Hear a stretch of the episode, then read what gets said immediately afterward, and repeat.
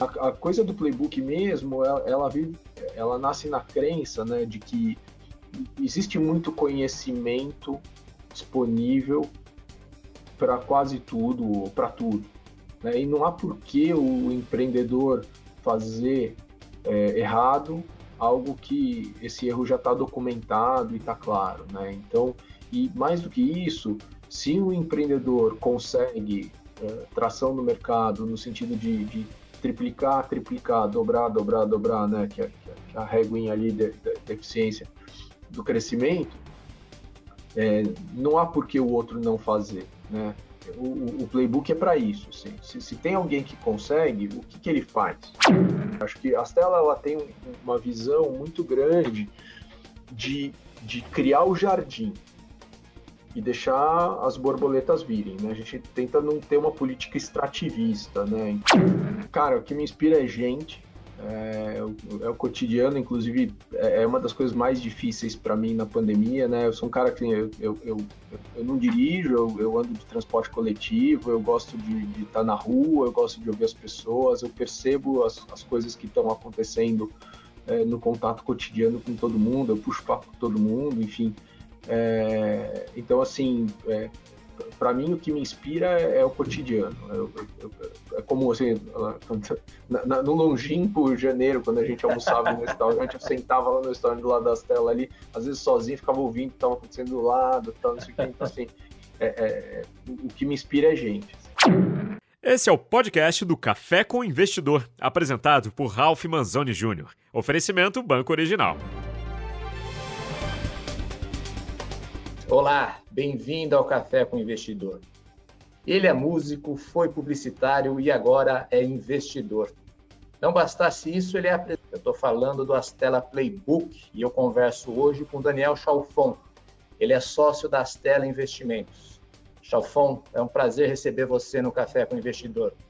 Pô, super obrigado, Rafa, pelo convite. Assim, sou mega fã do Neofeed. Estão fazendo um trabalho é, incrível, assim. É, a gente já se falou sobre isso e, cara, super feliz de estar aqui com você. Vou dar umas risadas aqui também. Vamos, vamos, vamos rir. A, a vamos, ideia vamos, é a gente vamos o programa aqui.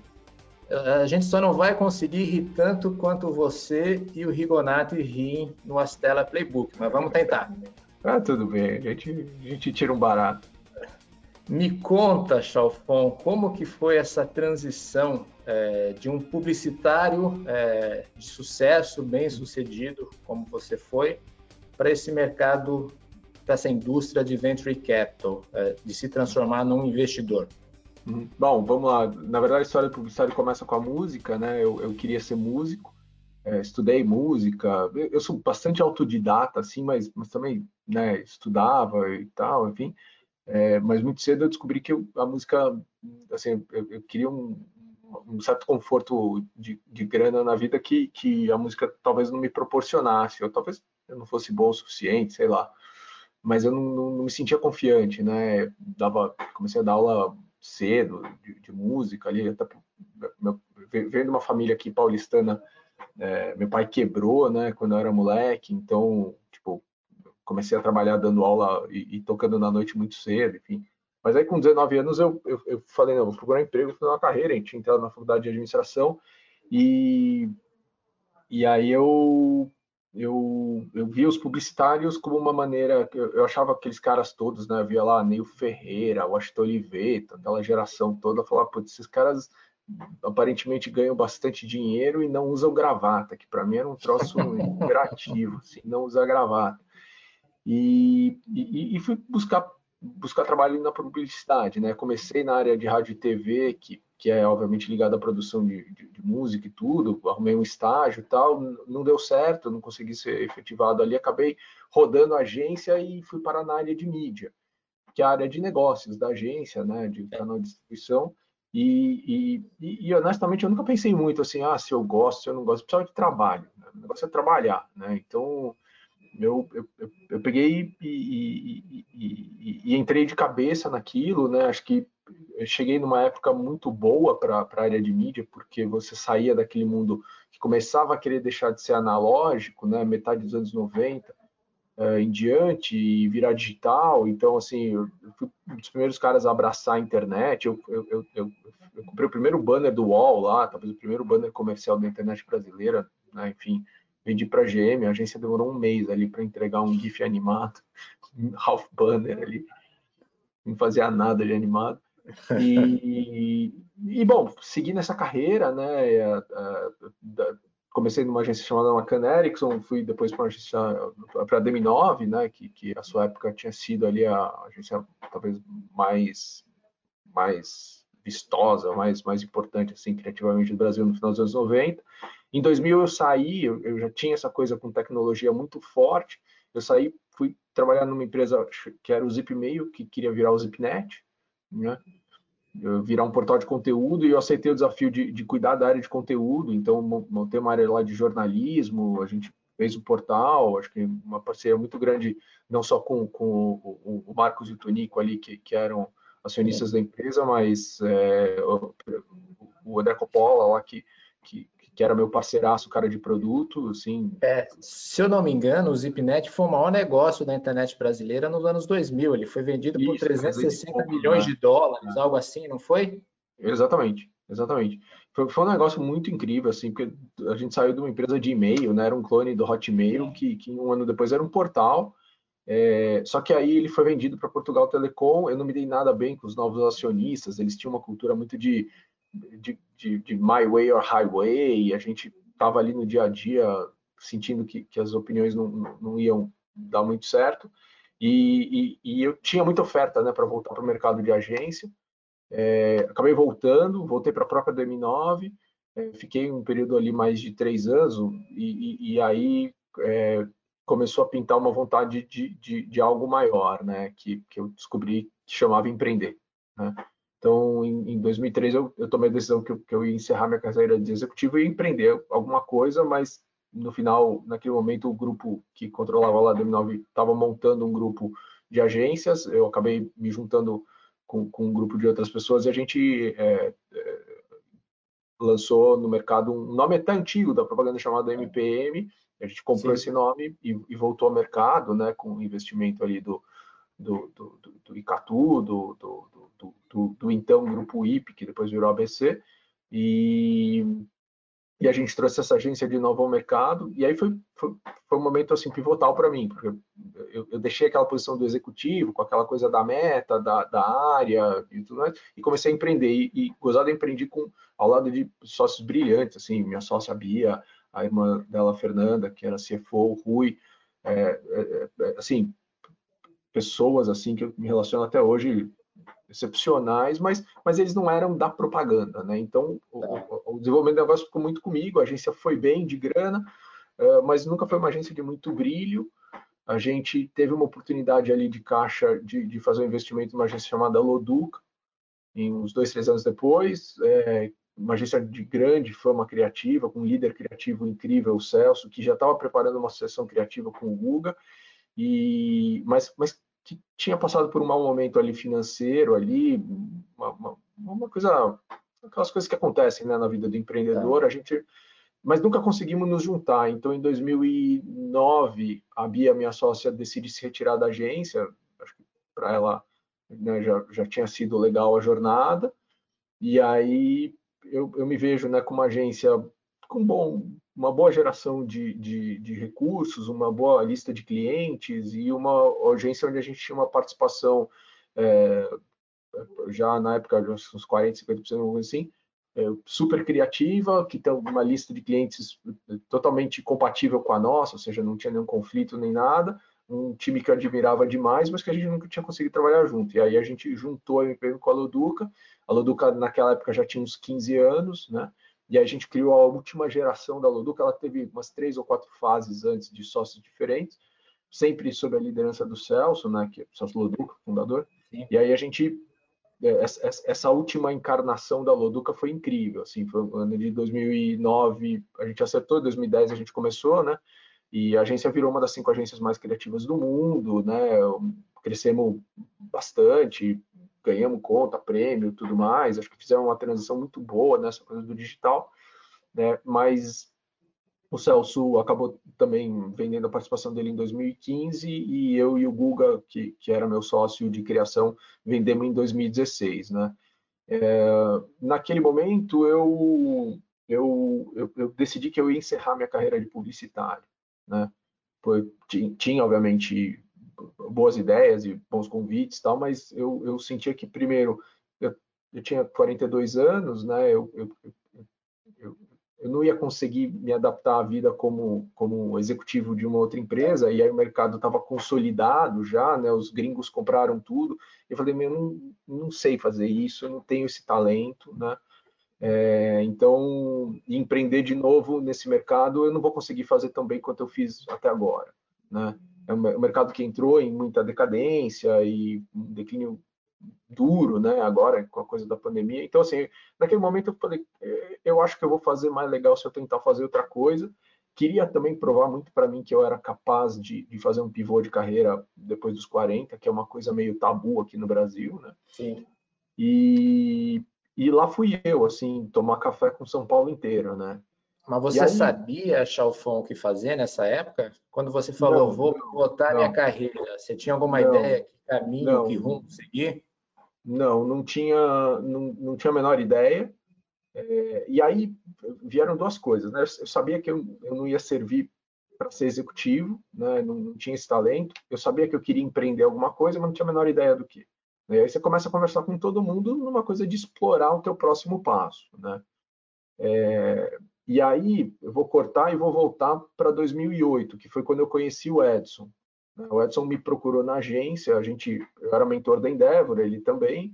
É, ele me procurou ali com uma investida da Astela, do, do, do, que viria a ser a Astela, bem no comecinho, querendo me dar a conta. E aí eu, ele me contou lá o problema, tal, achei ótimo e devolvi a conta para ele, porque eu falei, cara, esse seu problema aqui não será resolvido com, com, com propaganda eu vou perder dinheiro, mas a gente não se conhece, mas você é um cara com uma fama muito importante no mercado, eu, eu, eu não quero que você fale mal de mim, eu não vou não quero eu ficar com o seu dinheiro e você com o seu problema, né? Não, não é bom isso. Ele se surpreendeu, talvez aí, nunca perguntei, mas acho que ele se surpreendeu com essa história e ficou com aquela coisa, né? Pô, eu vim aqui dar dinheiro pro cara, o cara não pega, né? Que, que, que é esse cara, né? Quem é o cara que não quer meu dinheiro? É, daí nasceu uma relação onde eu come... e, e, nesse momento a Endeavor também nascia, né, com uma é série verdade. de iniciativas. Eu, eu comecei a me aproximar do mercado de tecnologia, fiz alguns investimentos como o que hoje se chama de anjo, mas zero foco, zero, zero tudo, errei tudo. Não só em tecnologia, bem verdade, investi em coisa de show, misturei a paixão pela música, enfim, uma salsicha ali, sei lá o que, que eu fiz. E, e, comecei a, a, mas eu comecei a interagir, né, não só com o Edson, mas conheci hoje todos os gestores, né, que que estão no mercado até hoje e tudo mais, e interagir, e mentorar alguns empreendedores. E aí fiz aquela pequena carteira de anjo e comecei a ver que aquilo estava fazendo água. Eu falei, eu estou fazendo alguma coisa fazendo tudo errado. Parei, fui para Harvard fazer um curso sobre venture capital, achei incrível e voltei e falei, putz, é, eu adorei esse negócio, mas tem um problema, eu não consigo me dedicar a isso, porque eu, eu né, tá, era o momento da fusão da agência, né? Pô, tinha, sei lá, uns 400, 450 pessoas no time, agência com, com potencial incrível. Seria uma responsabilidade minha dividir a atenção. Né? Então, assim, eu, eu, eu, passei a fazer alguns co-investimentos junto com a Stella, né? Porque aí você tem o gestor e, né? A Stella naquele momento nem tinha um fundo tão estruturado, né? É mais tarde eu virei investidor né, da Stella e, e, e, me mantive próximo desse ecossistema em, em, em, maior ou menor grau. Então, ficou um negocinho, acho que hoje eu percebo no canto da minha cabeça que, putz, eu gostei desse negócio, tive um gostinho e, e brequei, porque eu né, acho que eu tinha um compromisso muito grande com, com, com aquele momento da Loduca, né? Quando eu saí, e aí você começa a tomar café com São Paulo inteiro, explorar as ideias tal, você você vai falar com o Edson, não tem como, né? Faz parte. E, e aí contei desse meu momento que eu estava pensando, então não sei o que, tal, e falou do negócio de empreendedor residente, né? Que é um negócio muito comum nos fundos de venture capital, Sim. onde você vai ali planejar a tua próxima jornada e eventualmente fazer alguma coisa que já vai nascer com fundo. e ele me estimulou na época a montar um fundo de Media for Equity, né, que é um modelo que existe bastante lá fora, onde em vez de você é, aportar dinheiro, você aporta a mídia, né? Depois a Globo é. veio fazer isso, né? Isso, a Globo tem feito muito isso aqui no Brasil. Exatamente. E eu modelei isso, né? E, e aí aconteceu uma coisa, eu falei, ó, legal, eu gostei da ideia, vou estudar, estudei, falei, vou fazer. Nós vamos ser sócios, né? Vou usar a Stella como uma plataforma, mas eu, eu, eu, eu quero ser seu estagiário. E aí comecei a ir para a Stella todo santo dia, né? Naquele momento a Stella também estava começando a captar o fundo 3, né? não tinha ah. escritório, aí fomos para o co-work juntos, né? começou a se estruturar um, um pouco mais esse dia a dia, e, e virei estagiário da Stella né? durante um ano, né? enquanto eu desenvolvia. Isso foi, foi em, em comecinho de 2017, foi até o tá. final de 2017 né, que, eu, que eu virei estagiário lá. Até botei no LinkedIn ali que eu era trainee, porque eu era mesmo. e, e aí eu, eu fiquei esse ano, assim, né? Eu, eu, tomando, não tomando decisão nas telas, né? Mas ouvindo, aconselhando tal, e já pegando uma coisa de mentorar alguns empreendedores com meu background de comunicação e marketing, né? Tá. Que era um negócio que no mercado não tinha, acho que era essa mesma maneira de devolver para as telas, né? E como eu era investidor do fundo, não tinha conflito de interesse e tal. Então, é, e, e enquanto isso eu modelava o fundo de Media for Equity. Só que esse fundo de Media for Equity, quando virou em 2018, eu fiz um soft sell em alguns veículos, conversei com muitos empreendedores, tal, mas não deu certo, né?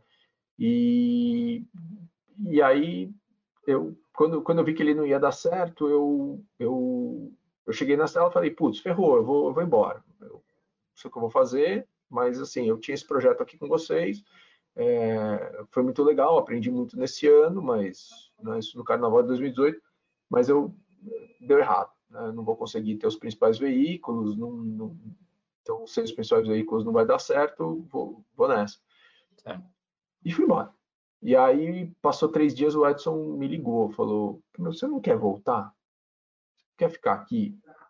Eu falei, cara, eu amei ficar aí, né? Achei incrível. Esse ano todo foi um aprendizado incrível. Acho que eu consegui colocar em prática muita coisa, mas a gente né, para mim não faz sentido, né, eu ser sócio e tal. E aí a gente acabou fechando um bom acordo, acabei comprando um pedaço da, da minha participação, né, e, e, e, e, tô lá desde então. Ainda que uns anos eu te digo se está dando certo. Pois é, é, o retorno é longo, não é da noite é. para o dia. Mas você então se tornou sócio das telas. É, e como é o seu dia a dia nas telas? É, de que maneira que, com seu background da indústria de comunicação, de publicidade, você ajuda as telas? Tá. Bom, é, é, bem curioso, assim, porque a, a indústria de publicidade está num momento meio deprimido aí, assim, às vezes eu falo com alguns ex-colegas tal, mas assim, é, ela, ela tem alguns aspectos muito bons, né? Primeiro porque você lida com uma imensidão de, de segmentos, né? Cara, em 25 anos trabalhando, eu acho que eu atendi Deus e o mundo. Não, não teve segmento que eu não tenha trabalhado, né? Então, assim, você acaba entendendo de muita coisa, uh, você acaba tendo acesso ao playbook das grandes companhias, né?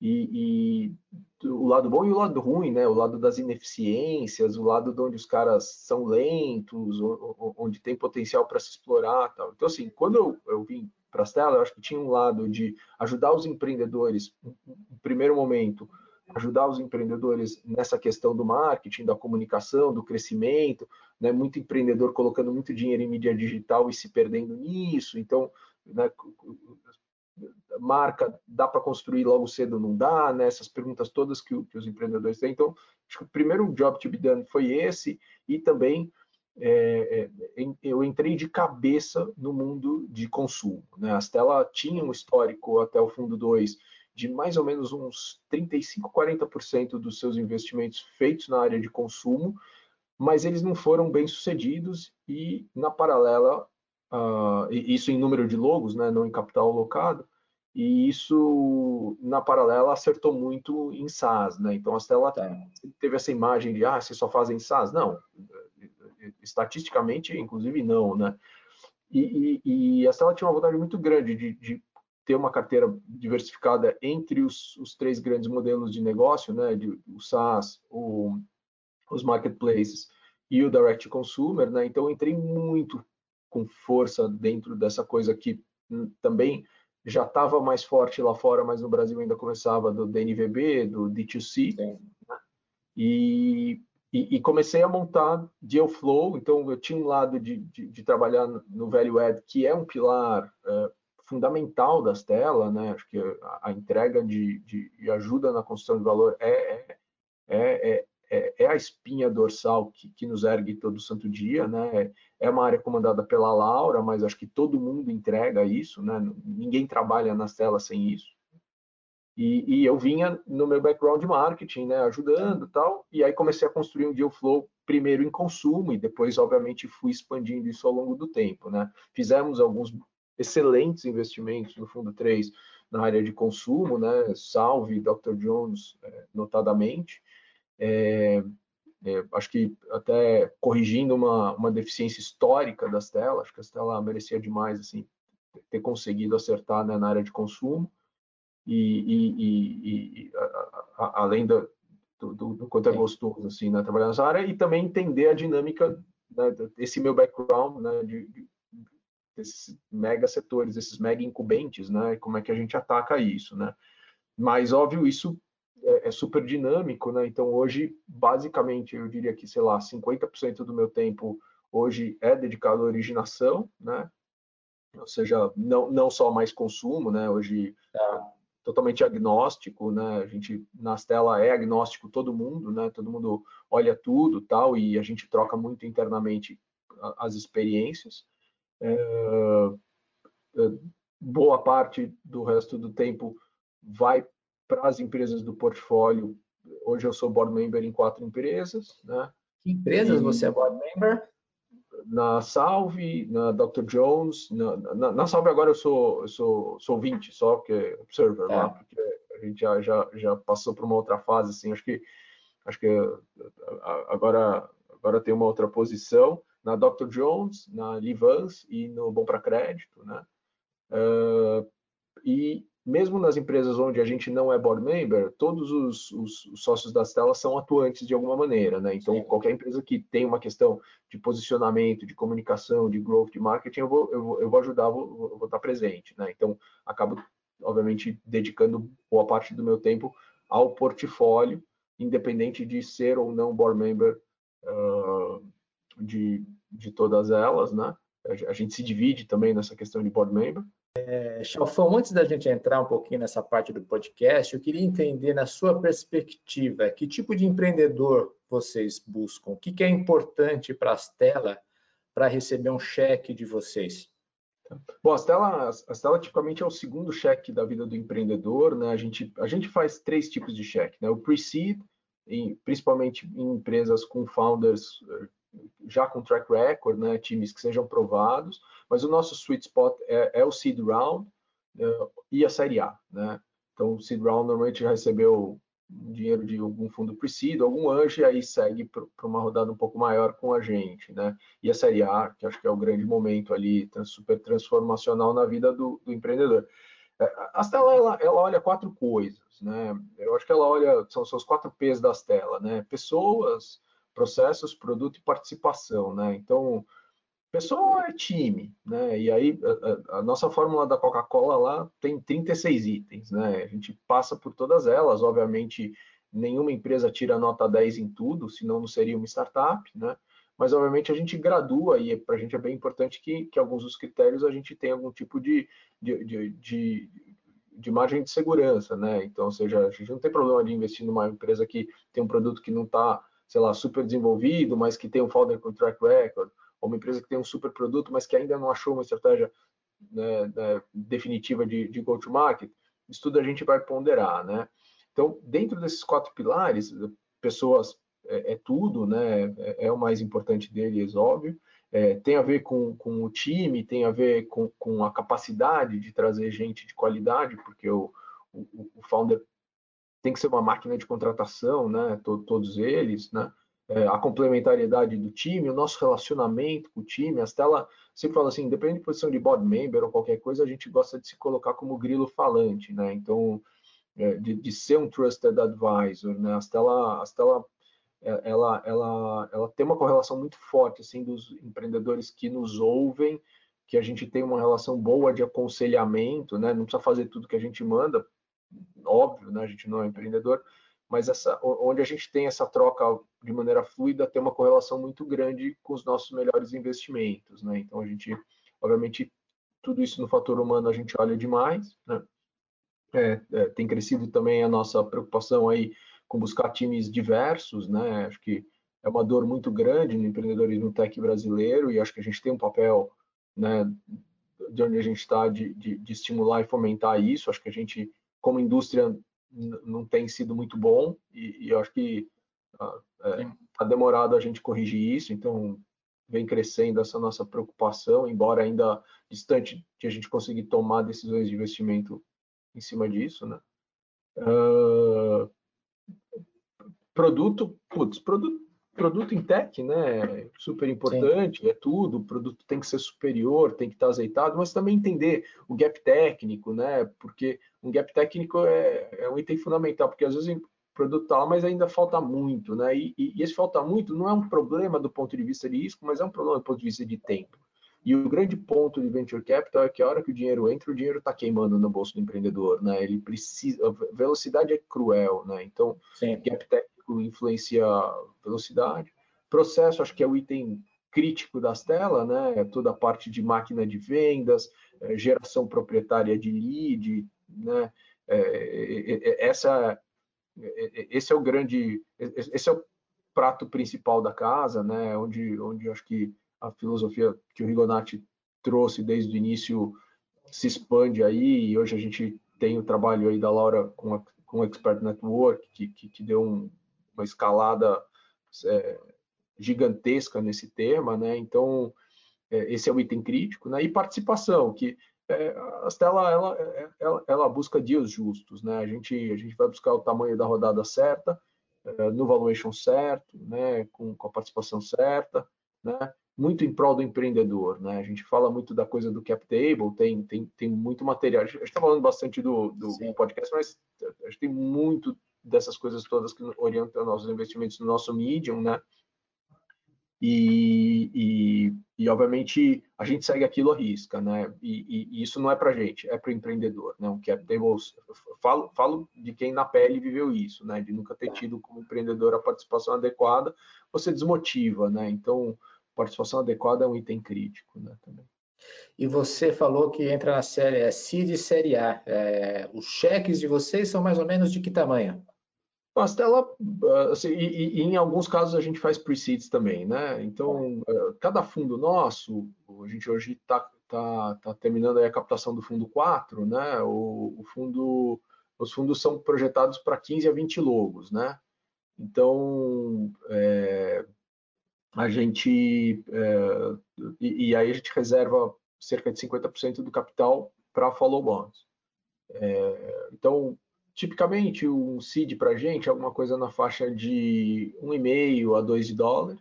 Né? Agora o dólar oscilando, né? agora sobe, desce, desce, cai, é. sobe. Né? É, e, e, uma série A, alguma coisa de 7 a 8 de dólares. Né? É, e, e os pre-seeds tem ficado na faixa de um milhão de dólares. Né? Tá. O, Não um dólar muito alto, hein? Dólar de 5, de 4, de 3. É, hoje está na Saudade. faixa um pouquinho. 5 alto, 5 baixo tá, atualmente. É, o, o, podcast que a Stella faz tem o nome de Astela Playbook. Uhum. Até onde eu entendo, me corrija se eu estiver errado, é, o, o Edson Rigonati, um dos sócios da Estela, é, é o rei dos playbooks. Uhum. É, surgiu o nome por, por conta dele, é, e, e, e, o Rigonati tem, tem muito playbook mesmo que vocês têm que seguir aí no dia a dia? Não, na, na verdade o, o, playbook mesmo, assim, a coisa de playboocar tudo vem do Eric Santos, da RD, ah. inspirado muito pelo Edson, né? É, não, não tem muito playbook nas telas, deveria ah, é? ter um pouco mais.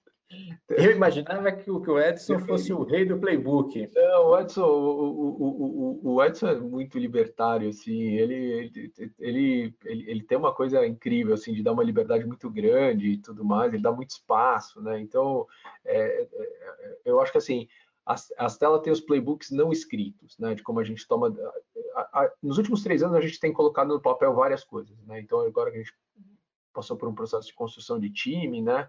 É, hoje o time chega, tem um board, as pessoas sabem claramente o que guia, tem lá né, os, não só o, o, playbook da tomada de decisão, do fluxo de, de, de do, do, nosso funil de relacionamento com o empreendedor, né? E aí uma coisa bem importante assim que, que, que foi bom assim a Stella por ter 10 anos de mercado, ela tem muito dado, né? Desde sempre ela ela metrificou as suas atividades. Então, a, a, gente toma assim decisões com base em dados uh, históricos, principalmente na gestão da, da, da empresa, né? E, e, e, do foco que a gente vai dar anual, né? Estamos gravando aqui no final do ano, eh, agora é a hora de, de, de corrigir qualquer coisa aí na estratégia, implementar, né?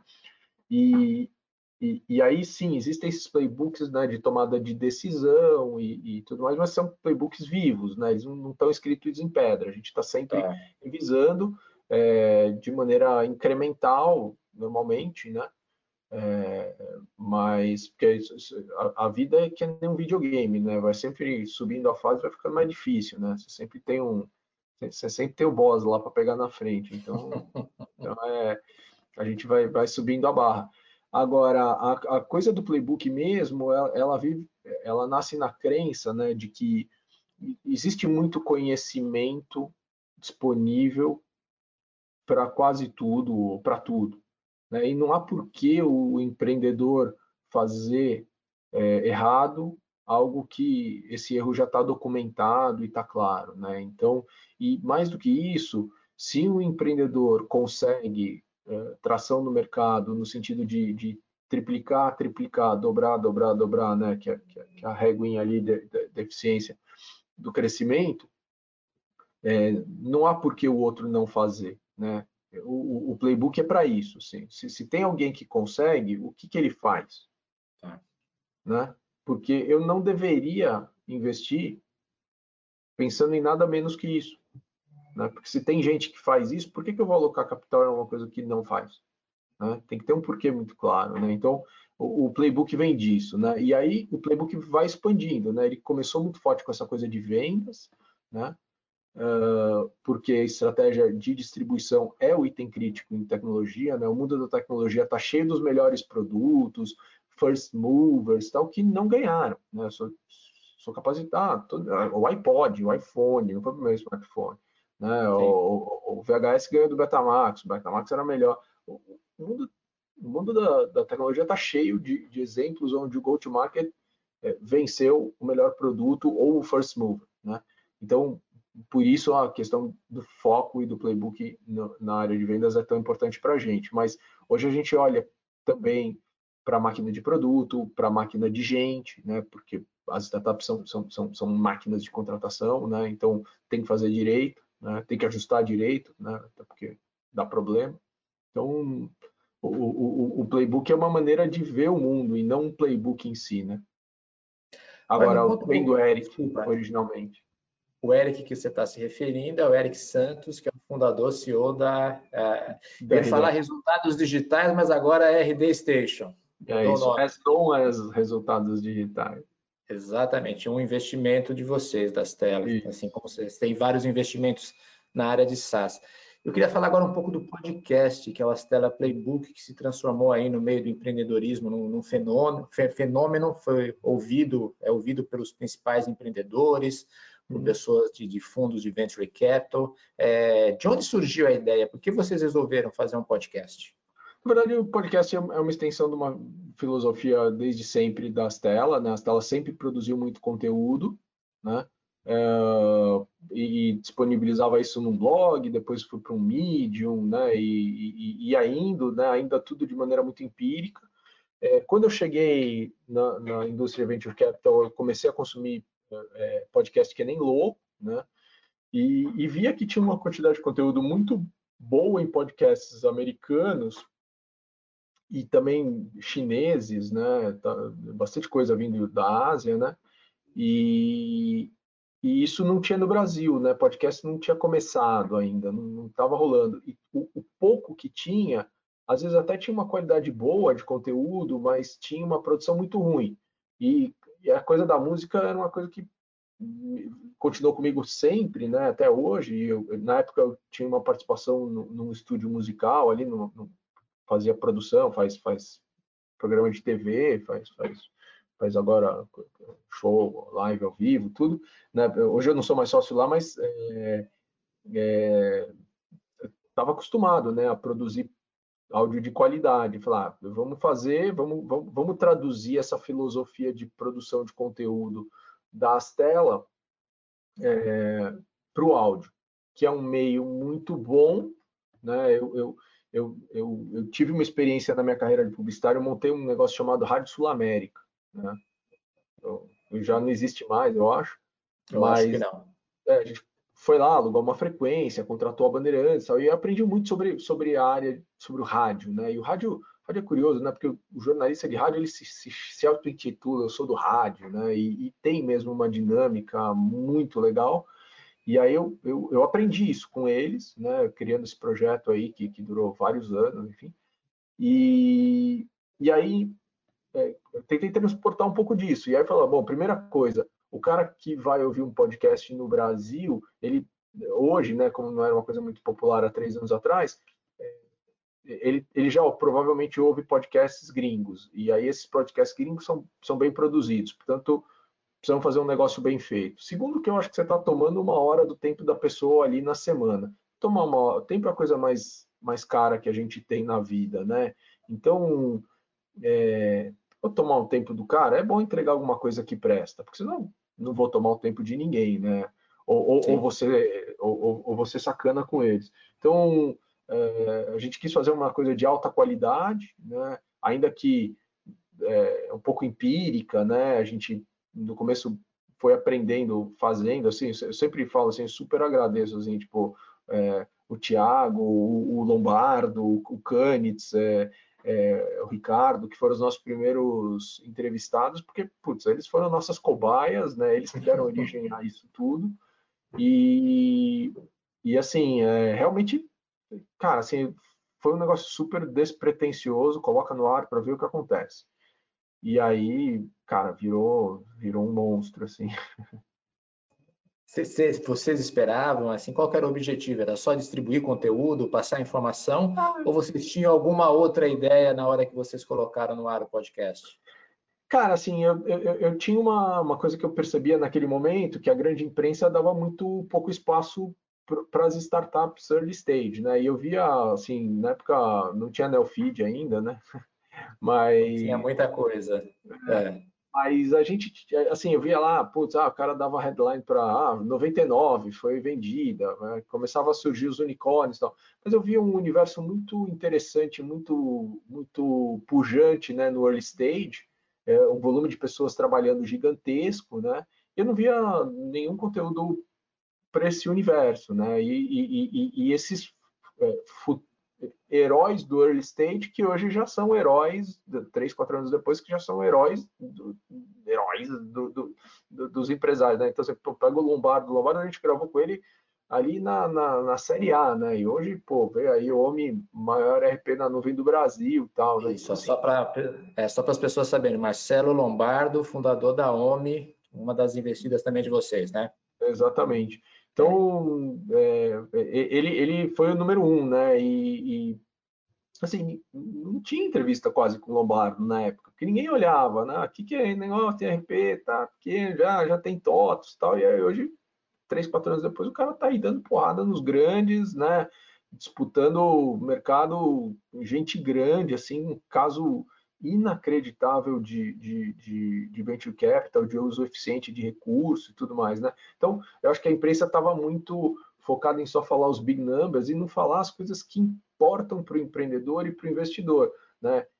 Até hoje, até acho que, que, óbvio, floresceu uma imprensa mais especializada, mas assim, termos do tipo o uso eficiente de capital é raríssimo, né? Qual, qual é o retorno desse investimento. Porque ah, o cara vendeu por tanto. Sim, mas correto, quanto colocou? Não adianta nada você colocar 100 milhões de venture capital e vender a empresa por 100 milhões. Né? Ninguém ganhou com isso, né? Mas é isso, né? Então, acho que eu, eu acho que tem que ter essa consciência, né? E, claro. e, e, e, a gente queria despertar isso e trazer um pouco do que estava acontecendo lá fora para cá, né? Acho que a Stella ela tem uma visão muito grande de, de criar o jardim e deixar as borboletas virem, né? A gente tenta não ter uma política extrativista, né? Então é, quando a gente fez isso, a gente queria fomentar. No começo, eu tinha muito a visão de, ah, vamos fazer um negócio, vamos dar um grande start, o mercado vai abraçar, a gente entrega isso para o mercado. Né? Pensava meio assim. É, mas eu acho que ele virou um monstro, assim. Hoje, primeiro, assim, eu, pessoalmente eu aprendo demais, né? Cada, cada gravação é uma aula, eu tenho praticamente de cor na minha cabeça todas elas, né?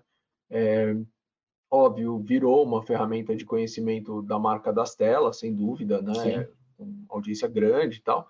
Mas mais do que isso, acho que tem um pouco também de give back, né? Porque você ter aquela coisa daquela horinha das pessoas, onde você tem acesso a uma informação que não está disponível facilmente no mercado, né? É, mas sabe o que me chama a atenção, Chalfon? É, ouvindo os primeiros episódios, quando vocês criaram o Astela é, Playbook, vocês, vocês trouxeram muito dos, das próprias startups que vocês investiram.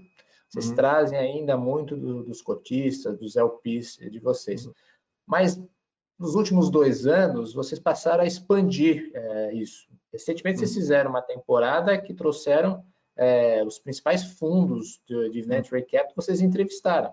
Que, em tese, são seus concorrentes em muitos deals. Em outros momentos, são vocês estão co-investindo. É, uhum. Por que vocês tomaram essa decisão de deixar de ser alguma coisa que falava um pouco do universo das telas e, passou a, a ser mais abrangente do que o universo das telas? A gente não tomou essa decisão, a gente sempre pensou assim, a diferença é que antes ninguém ligava para isso, porque a gente tinha muito impacto como audiência, e eu falo, tá. ah, depois a gente grava e agora os caras topam na hora. Essa é a diferença. Ah, tá, entendi. Mas a gente sempre Antes ninguém dava bola para vocês, agora todo mundo quer participar. Ah, sempre quis isso, sempre foi a visão. A gente discutiu tá. muito no começo se usar o nome da Astela no nome, né? Tá. É, a gente acha que é um negócio é, que, que, que, é, que é do mercado, né? não é só nosso. Né? Então, é, é, trazer os outros gestores, trazer concorrentes das nossas investidas e tudo mais, é, é, é, parte de uma, de uma ética saudável de trabalho, né? Então, acho que isso é bem, bem curioso. A gente é, realmente posso fazer uma temporada inteira sem ter nenhum uma investida às telas, não tem o menor problema, né?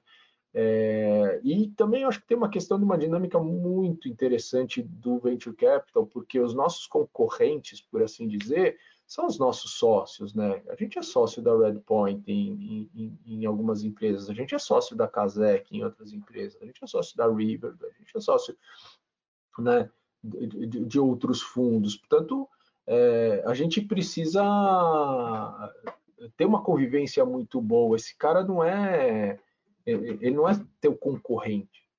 Ele é teu concorrente, você está disputando deals, mas ele é teu sócio. Então, né, essa, essa abertura, essa ética de trabalho, ela é fundamental se a gente tem essa visão de, de, de construção do ecossistema, que, que, que é básica das telas, e acho que as telas ela é fruto do ecossistema. Né? Sem Endeavor não teria as telas, eu não teria conhecido o Edson, o Edson não teria mentorado toneladas de, de, de empreendedores ao longo dos anos, não seria o Edson que todo mundo conhece, né? E, e, então, assim, a gente acredita piamente e pratica muito essa coisa. Né? Chalfão, bate bola? Bora. Então, tem que confessar que esse finalzinho que eu faço aqui no Café com Investidor é inspirado no Astela Playbook, que tem o famoso bate-bola. Só que, que é o café aqui é o café, mas tá frio. É, aqui não tem café. Aqui tem um investidor, mas não tem café. É, não, meu café eu não bebi, ficou, ficou, ficou frio aqui.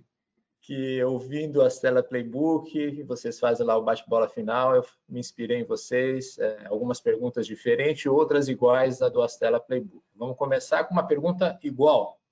Hum. Quem te inspira? Cara, o que me inspira é gente, é, é, o, é o, cotidiano, inclusive é, é uma das coisas mais difíceis para mim na pandemia, né? Eu sou um cara que eu, eu, eu, eu não dirijo, eu, eu, ando de transporte coletivo, eu gosto de, de estar tá na rua, eu gosto de ouvir as pessoas, eu percebo as, as coisas que estão acontecendo é, no contato cotidiano com todo mundo, eu puxo papo com todo mundo, enfim. É, então, assim, é, para mim o que me inspira é, é o cotidiano. Eu, eu, é como assim, na, no longínquo janeiro, quando a gente almoçava no restaurante, eu sentava lá no restaurante do lado das telas ali, às vezes sozinho, ficava ouvindo o que estava acontecendo do lado, tal, não sei o que. Então, assim, é, é, o que me inspira é gente. Assim. Um empreendedor que você admira? Pode ser dois? Pode. Então tá bom. Bom, é assim, eu tenho uma profunda admiração por um empreendedor do nosso portfólio, que, que é o Dani Juniski da Salve, acho que é um cara é, focado, em, que, que, focado em conhecer, em aprender, mas que, entende a importância né, da dinâmica da velocidade, enfim, e, e, e, mais do que tudo, é um, é um cara que, independente do quanto ele entende de escalar um negócio digital, ele entende de gente, né? Então, não só na Salve, mas historicamente ele construiu times incríveis, que, que mesmo sem ele às vezes permanecem unidos tal. Então eu acho que esse é o grande indício né de um grande empreendedor é a capacidade de montar grandes times que, que sobrevivam a eles mesmos né.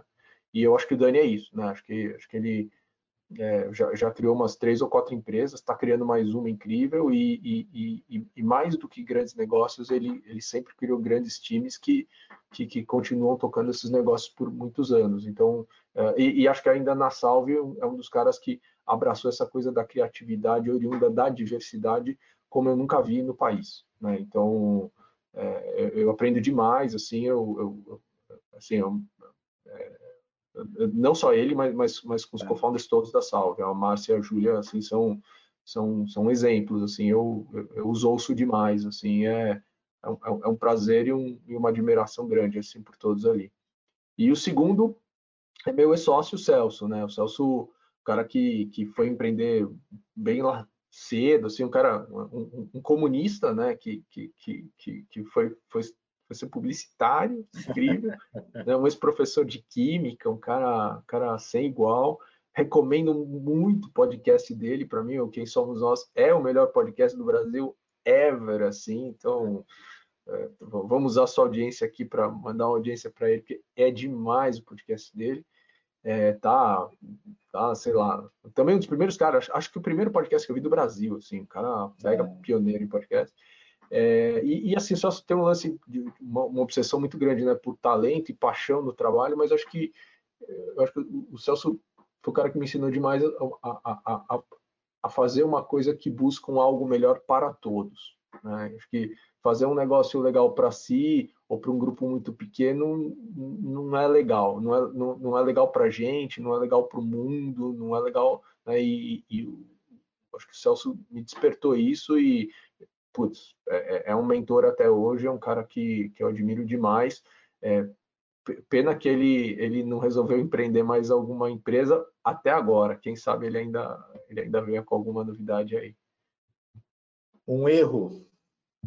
Ah, putz, eu acho que eu, eu me arrependo de, naquele momento que eu conheci o Venture Capital e, e, e tentei ser anjo, assim, de, de não, não, ter entendido que talvez fosse possível eu, eu, eu, investir na classe de ativos de maneira mais incisiva, né? Eu, eu acho que eu, fui tímido naquilo que eu fiz e, e talvez de, de, não ter focado cedo eh, como investidor aí na época pessoa física eh, em tech, né? Eu, eu ter é. deixado a minha paixão pela música, que eu fui entender muito mais tarde, era uma paixão pessoal. É, exemplo, tem cara que anda 20 km de bicicleta por dia, tem cara que joga golfe, tem cara que joga tênis, eu toco.